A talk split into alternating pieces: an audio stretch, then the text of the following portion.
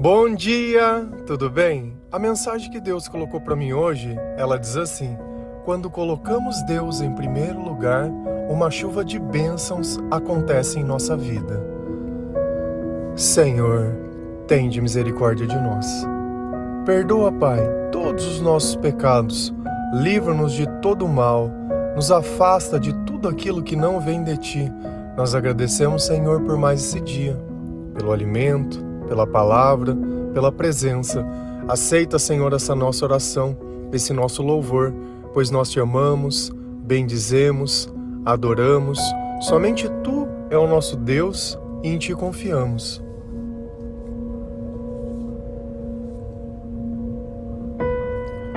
Certamente que quando as coisas elas não estão bem, nós conseguimos lembrar do nome de Jesus. Naquele instante, nós nos ajoelhamos, nós oramos, fazemos promessas, renúncias, fazemos tipo um trato com Deus, que caso aconteça ou caso aquela dor passe, nós iremos ser pessoas diferentes. Então, se eu prometo para Deus uma mudança, é que eu tenho consciência que a vida que eu vivia, ela não era vivida do jeito certo. E a bênção chega. E chega na hora de que eu tenho que fazer a minha parte depois que Deus fez a dele, eu simplesmente esqueço e volto a viver a minha vida da forma que eu vivia antigamente, sem mais o peso da consequência antiga, porque o Senhor me ajudou. E assim é na maior parte do tempo, com a maior parte de todas as pessoas. Vivem buscando apenas os seus próprios interesses e achando que estão vivendo um sonho. Será que o seu sonho é o sonho de Deus? Será que quando você conquista as coisas que você imagina que teria que conquistar, dentro de você nasce um sentimento de satisfação ou um sentimento de dúvida, que após tanto sacrifício não valeu a pena? Nós cremos que o tempo ele constrói relações. Nós cremos que o tempo que nós passamos ao lado de, de alguém ou conhecendo alguém, ele significa alguma coisa. O tempo ele não significa nada. Se você tivesse um livro dentro da tua casa há 20 anos e nunca tivesse lido esse livro, e eu perguntasse qualquer coisa dele para você, o que, que você poderia me dizer? Talvez sobre a capa, sobre o nome e só. Para que nós possamos conhecer algo, nós precisamos nos envolver, nós precisamos gastar tempo, nós precisamos ler. Diferente se você tivesse passado 20 anos lendo esse livro. Qualquer coisa que eu te perguntasse, você saberia até a página aonde está, se isso está no livro ou não. Com essa maior parte do tempo que nós temos com a Bíblia, um livro que está guardado em casa ou aberto em alguma página qualquer. Mas quando nós precisamos de ajuda, buscamos o Google, buscamos as pessoas, buscamos qualquer outro tipo de coisa. E quando a gente olha o nosso corpo e a nossa vida e a nossa casa, a gente começa a encontrar objetos de diversas religiões. Que se você tivesse lido aquele livro, você saberia que Deus não gosta dessas coisas. E você se diz cristão, se diz evangélico, católico, protestante, isso e aquilo, você se denomina por Cristo. Mas dentro da tua casa, dentro da tua família, às vezes a gente não consegue reconhecer isso. Jacó teve desentendimentos no passado com seu irmão, que o perseguia. Adivinha a quem ele recorreu? A Deus. Deus resolveu o problema, Jacó simplesmente esqueceu a Deus. E a gente continua lendo a Bíblia e vai chegar um tempo onde Deus conversa com Jacó e fala assim: Jacó, você lembra de mim? Eu sou o Deus, aquele que livrou você do teu irmão. Lembra de mim? E eu quero uma coisa de você, Jacó. Eu quero que você vá embora e vá morar lá em Betel. Quero que você construa um altar para mim. Eu quero que você tenha um relacionamento comigo. E Jacó obedeceu. Só que Deus precisou lembrar ele de quem ele era. Porque Deus ficou lá num passado, num passado onde tinha dificuldade, tinha outras coisas. Só que a palavra deixa claro que Deus sempre foi o Deus dele. Isso nos dá a entender que Jacó não idolatrava com outros deuses, apesar de não ter um relacionamento profundo, de deixar claro o que ele acredita, ele acreditava em Deus. Se a gente vai lá em Gênesis 35, versículo 2 e 3, essa passagem acontece exatamente depois que, que Deus fala com Jacó. Então Jacó disse à sua família e a todos que estavam com ele: Joguem fora todas as imagens dos deuses estrangeiros que vocês têm. Purifiquem-se, vistam roupas limpas, Aprontem-se, que nós vamos para Betel. Ali vou fazer um altar dedicado ao Deus que me ajudou no tempo da minha aflição e que tem estado comigo em todos os lugares por onde eu tenho andado. Jacó ele aceitou o chamado de Deus, ele aceitou obedecer aquilo que Deus tinha dito a ele. E ele tinha uma família, e ele foi comunicar a família dele. E aqui a gente nota a primeira coisa, que a família de Jacó não acreditava nas mesmas coisas que ele acreditava. Eles acreditavam em deuses estrangeiros. Então Jacó disse a todos que estavam com ele: Joguem fora todas as imagens dos deuses estrangeiros que vocês têm. Jacó estava dizendo: Olha, façam uma escolha porque eu já fiz a minha. Eu vou acreditar em quem? Nas imagens ou eu vou acreditar em um Deus que, no tempo da minha aflição, me ajudou? Num Deus que sempre esteve comigo? Você vai acreditar em quem? Você vai acreditar no quê? Deus tem te dado um propósito. Você precisa fazer uma escolha. Ou você renuncia a todo o resto, ou não existe escolha. Porque se você acha difícil abrir mão daquilo que não existe, é sinal que você não está pronto para aceitar um evangelho que ele é feito de renúncias.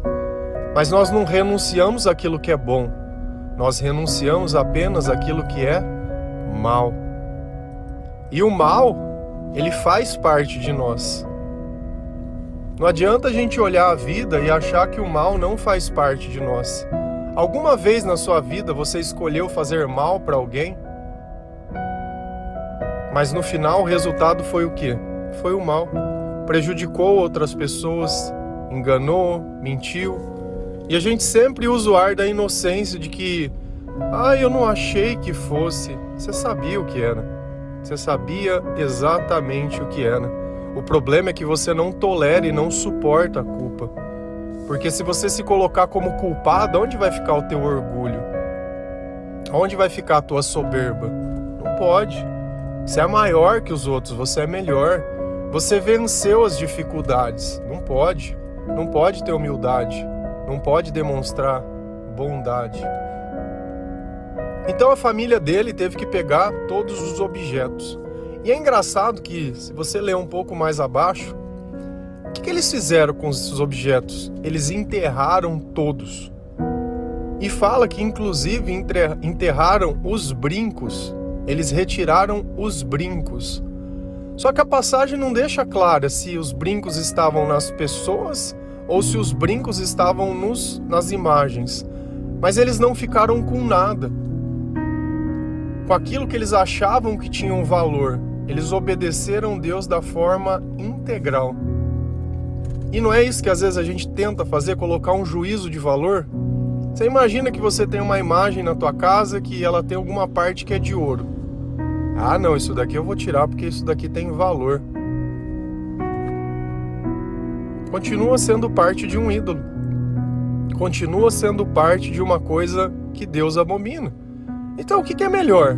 Eu perder algo que, entre aspas, eu acho que tem o valor e ter uma relação completa com Deus?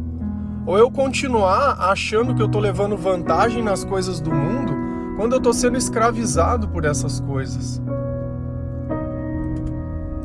Jacó lembrou de Deus, lembrou do que Deus tinha feito. Você já lembrou do que Deus tem feito por você? Você já lembrou de tudo que você passou? Já? Já tentou entender? Já analisou? Todas as vezes você larga da mão daqueles que te ajudam, que tiram de si para dar para você, para ficar segurando na mão daqueles que não te querem, tentando produzir amor em quem não te ama, insistindo em coisas e ao invés de valorizar aqueles que estavam com você, você continua tentando conquistar aqueles que não estão nem aí. Quem está com Jesus não precisa ser conquistado com ninguém, porque o amor é o nosso lema. O Senhor nos ensinou a perdoar, o Senhor nos ensinou a ficar em paz, a viver em comunhão, a viver como irmãos. E você acha que é como se fosse um esforço. Aqueles que não entendem o Evangelho, eles acham que o Evangelho é você tirar tudo que é bom, tudo, eu não posso viver nada. E é justamente o contrário, é por viver aquilo que você acha que você é um escravo. Você tem uma alma tão destruída e tem uma vida tão insignificante que se eu falar para você não beba, é como se eu estivesse tirando a tua felicidade, porque você já não tem mais nada. Você só consegue sentir algo e nem que é bom, porque isso destrói, isso causa doença, isso mata. Mas não, na sua percepção, que percepção? É como um cego tentando adivinhar alguma coisa que eu coloco na mão dele e ele me fala, eu acho que isso é tal coisa. E o outro cego vem e fala: Não, mas eu acho que isso. O que, que um cego pode dizer para o outro? Não pode dizer nada. Então você vai ter que chegar num momento da tua vida que você vai ter que decidir. Ou você adora Jesus, ou é a idolatria. Eu tive um tempo na minha vida que eu tive que decidir. Porque como eu não acreditava em Jesus, eu não aceitava o evangelho, eu não aceitava a igreja, eu tinha carranca de coisa indiana, tinha bruxinha, tinha negocinho de incenso e moedinha daquilo, entendeu? E a gente vai fazendo um, mix fight de, de coisas. Chegou um dia que eu falei, meu, não vou, não vou. E era coisas assim que você fosse comprar hoje, sei lá, custava mil, mil e quinhentos reais. Eu quebrei tudo, destruí tudo, joguei fora. E eu falei, meu, daqui pra frente, eu quero estar com Cristo. E tem marcas na nossa vida que elas vão ficar lá mostrando da onde que nós viemos para que nós possamos lembrar para onde nós vamos. Senão não tem jeito. Se você não tomar essa decisão de limpar a tua casa, de purificar, purifiquem-se, vistam roupas limpas. Jacó nunca tinha contado para ele quem era o Deus dele, para dentro da casa dele. Ele deixou que os filhos dele tomassem as decisões que eles quisessem, fizessem o que eles quisessem. E aí? Você acha que os filhos de Jacó, pelo simples fato deles terem jogado fora as imagens, eles já se converteram às melhores pessoas do mundo? Eles cresceram acreditando nas coisas erradas. Isso é nítido e isso é claro. Mas aqui eles estavam tomando uma decisão, pelo menos Jacó estava que ele estava dizendo? Eu quero colocar Deus em primeiro lugar na minha vida. Depois que eles jogaram, que Jacó obedeceu a Deus, que ele foi em Betel, que era chamado de Cidade da Luz, e ele foi lá e fez um altar para Deus naquele lugar, obedeceu aquilo que Deus queria que ele fizesse, levou a família dele. Você imagina, foi um culto que ele fez para a família dele, para que a família dele pudesse conhecer a Deus. E aí a gente vai lendo a palavra lá em Gênesis 35, versículo 9 a 11 e 17. A palavra ela diz assim: Deus lhe apareceu outra vez e o abençoou, dizendo: Você se chama Jacó, porém esse não será mais o seu nome. Agora o seu nome será Israel.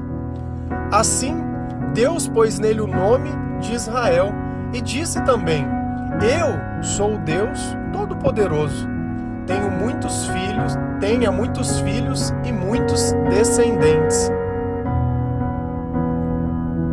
Uma nação e muitos povos sairão de você, e entre os seus descendentes sempre haverá reis.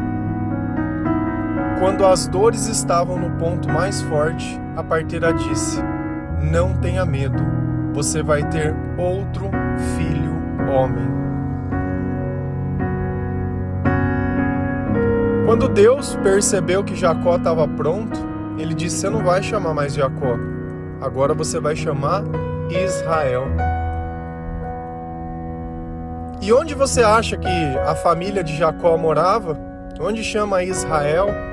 Olha que onde uma família ou um povo morava, levava o nome daquelas pessoas que ali viviam. E a gente sabe onde fica Israel, a gente sabe onde Jesus veio, a gente sabe que essas promessas que Deus fez para eles se cumpriram.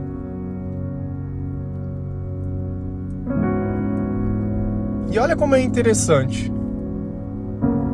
Abraão teve dois filhos, Isaac e Ismael. E Deus mudou o nome de Jacó para Israel. Is, is, is. Quando a gente se converte, Deus troca aquilo que nós éramos. Abraão, Abrão, Abraão, também foi mudado o nome. Sarai, Sara. Então, quando nós aceitamos o Senhor, o nosso nome original, ele é mudado de alguma forma. A forma que as pessoas nos conhecem. Talvez para que as pessoas perguntassem: Ué, mas você não era Jacó? Não, agora eu sou Israel. Mas, ué, por que Israel? Porque Deus está na minha vida agora. Porque eu fiz um altar para o Senhor. Porque o Senhor me fez promessas. E o Senhor me escolheu esse nome. Antes eu tinha um nome que os meus pais tinham dado, agora eu tenho um nome que o Senhor escolheu. E ele fez uma promessa que ele teria muitos filhos e muitos descendentes, e uma nação e muitos povos sairiam deles, e entre os seus descendentes haveriam reis. As doze tribos de Israel, Jesus veio da onde? Não é o nosso rei? Olha como aquela promessa de Deus lá atrás, há muito tempo, que foi se cumprir muito lá na frente.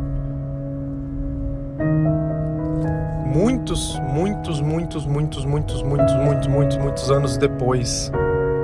Mais de mil anos. Não sei precisamente a data, mas daí para mais. Deus não esqueceu de nenhuma das promessas que ele fez. E ele fez tudo se cumprir no tempo oportuno.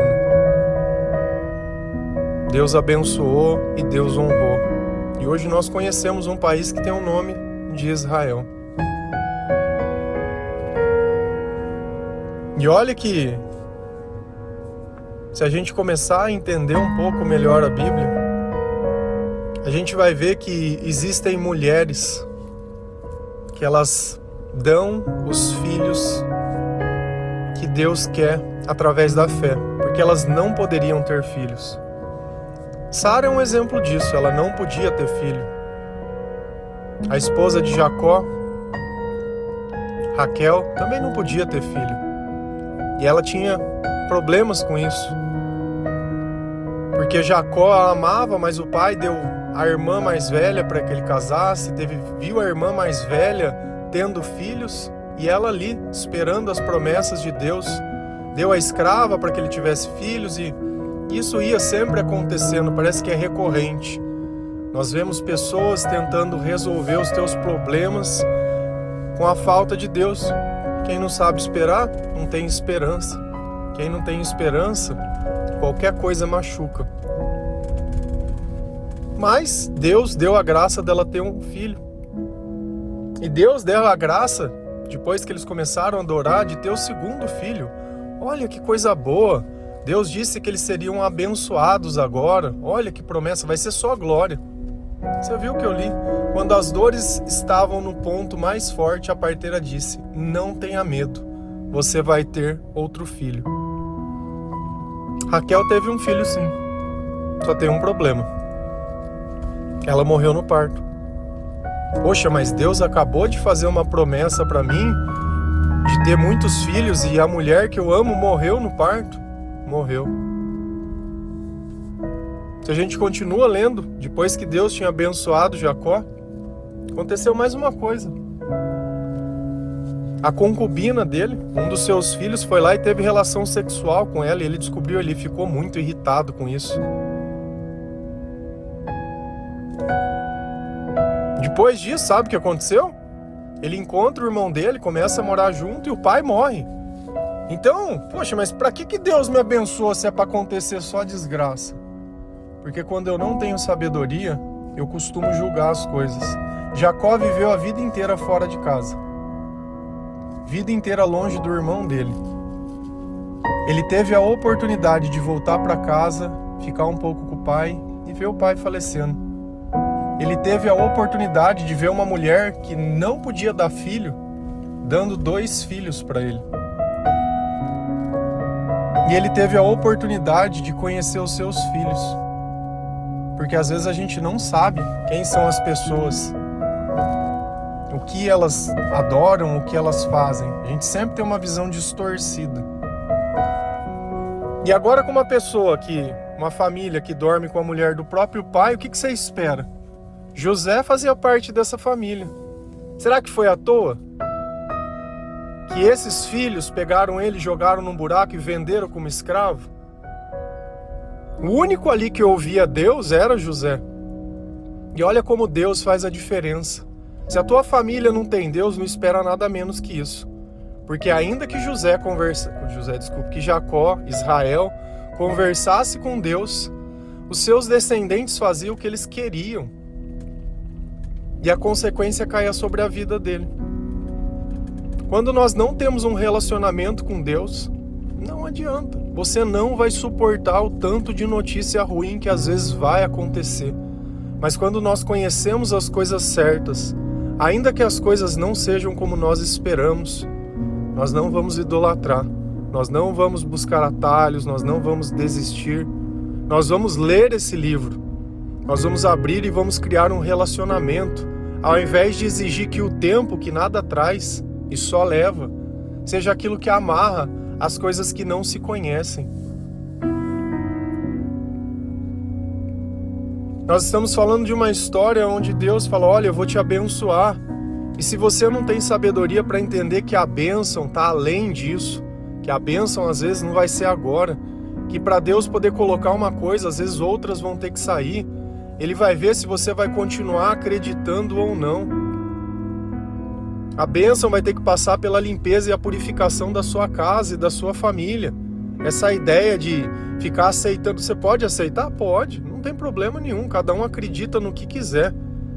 Mas eu e a minha casa serviremos ao Senhor. Então aquilo que é teu, aquilo que você sustenta, que de Deus sustenta, tem que seguir as tuas regras. Quando a pessoa for consciente e puder sustentar a si mesmo, ela segue o que quiser. A autoridade Deus deu, honrar pai e mãe. Então nós devemos honrar pai e mãe.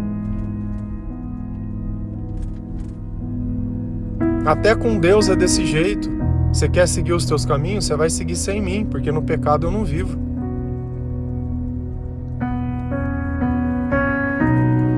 E essa história de querer ficar passando a mão na cabeça de todo mundo, olha onde foi parar José, o coitado.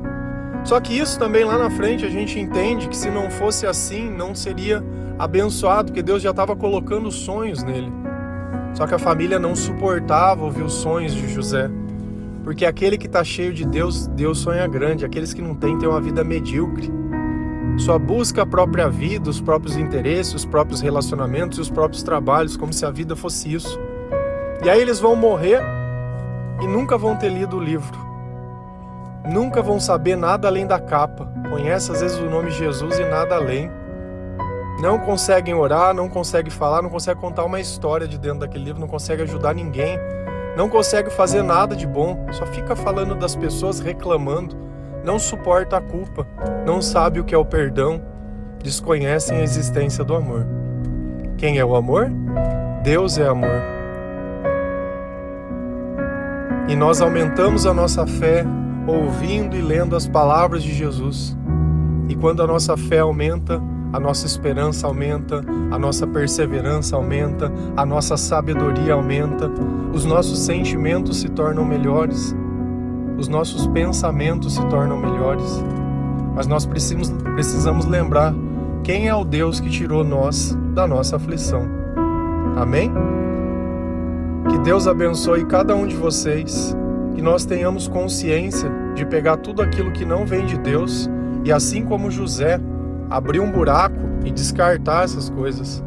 Tirar da nossa vida tudo aquilo que não vem dele. Porque tudo que não vem de Deus só vai trazer ruína para nossa vida. É melhor nós sermos verdadeiros adoradores, aqueles que adoram o Pai em verdade e espírito, do que aqueles que não sabem a quem acreditam ou no que creem. Amém? Que Deus abençoe cada um de vocês. Feliz a nação cujo Deus é o Senhor. Um bom dia.